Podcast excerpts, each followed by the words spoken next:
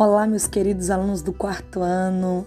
Aqui quem fala é a Promirian. Estou muito feliz de estar de volta e nós hoje falaremos novamente a respeito da matéria de ética.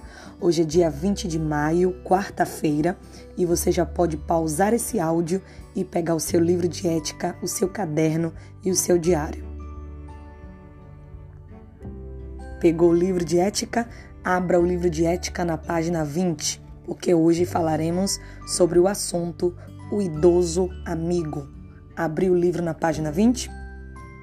Então acompanhe a leitura comigo. Nascemos, vivemos, envelhecemos e morremos. Essa é a ordem natural da vida, mas cada etapa tem seu propósito e aprendizado. Quando crianças, estamos descobrindo o mundo e formando nossas ideias, nosso futuro, nosso conhecimento. Quando adultos, colocamos em prática o que realmente aprendemos e damos valor, mas continuamos aprendendo. E quando envelhecemos, buscamos olhar a vida com mais sabedoria, sem a pressa de preparar o futuro. Em todos os três casos, os sentimentos nos acompanham, principalmente o do amor, que é a fonte de todos os outros. O idoso é alguém que já viveu mais que o adulto. Não é alguém inútil, mas ao contrário dessa ideia, é aquela pessoa que tem a sua experiência de vida que não é encontrada em nenhum ambiente escolar, só na escola da vida. Os países desenvolvidos dão um tratamento especial aos seus idosos. Eles são estimulados para fazer exercícios físicos e se alimentarem bem. Não esperam nas filas médicas ou em outras filas. São tratados com muito respeito em nome de sua sabedoria, portanto, são considerados sábios. O idoso deve ser aquele amigo que sabe mais e que tem a paciência de ensinar o que aprendeu. Ele gosta de passar sua experiência para os mais novos. Ele quer ser ouvido e sabe ouvir também. Você já prestou atenção se o idoso que você conhece é bem tratado?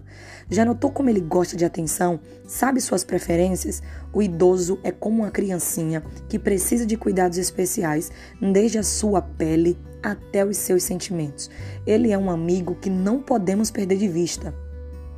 Precisamos cuidar dele, porque durante toda a sua vida ele já fez muito por nós e pela sociedade. É tempo de viver com dignidade e respeito. O idoso é um cidadão com todos os direitos. Ele existe e não é descartável. Você já conversou com um idoso hoje? Muito bem. O que nós entendemos a respeito disso é que a velhice é uma fase da vida, porém, ela não é menos importante. Sabemos que na velhice as coisas não é mais como eram antes. Quando jovens, as pessoas são fortes, têm vigor, têm muita saúde, e quando vai envelhecendo, as coisas vão diminuindo. Aqueles cabelos que eram pretinhos ficam branquinhos, aquele, aquela pessoa que era forte já está mais curvadinha, já está um pouco mais fraquinha, mas ela não é menos importante. Pelo contrário, ela carrega muita sabedoria e aprendizado para, para os mais novos. Vocês já repararam como os idosos amam conversar? Porque eles gostam de passar suas experiências. Já reparou como os avós de vocês costumam contar histórias, piadas, cantar músicas, falar a respeito da vida, da trajetória deles? É porque para eles isso é muito importante, nos passar conhecimento, aprendizado, sabedoria. Isso é muito importante para nós também. Mas infelizmente há algo que acontece no Brasil e no mundo que é o abandono de idosos. Infelizmente existem pessoas que não são éticas e são muitos, muito mal educadas. Elas pegam os idosos, colocam num abrigo e abandonam.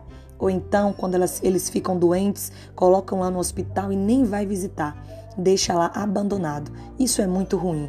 Existe uma pesquisa que diz que em 2030 o Brasil terá a quinta população mais idosa do mundo, ultrapassando o número de crianças entre 0 e 14 anos. Só que há uma diferença nisso, é que em 2030 vocês serão adultos e vocês farão a diferença na vida dos idosos que vocês irão conhecer. Seja os avós, seja os pais, os tios, vocês irão cuidar com todo o amor e respeito e dignidade que os idosos merecem e não irão deixar eles nessa fase tão importante abandonados, esquecidos, porque eles não são inúteis e nem descartáveis, eles são muito importantes para nós. Agora vamos fazer atividade? A nossa atividade de casa está na página 22 do livro. Vocês irão entrevistar um idoso, fazer tudo que a atividade pede, irão estudar bastante. Eu tenho certeza que vocês irão amar estudar e fazer essa atividade. Combinado? Uma dica muito importante: você pode voltar esse áudio quantas vezes você quiser. Não é legal? Um beijo e até a próxima aula.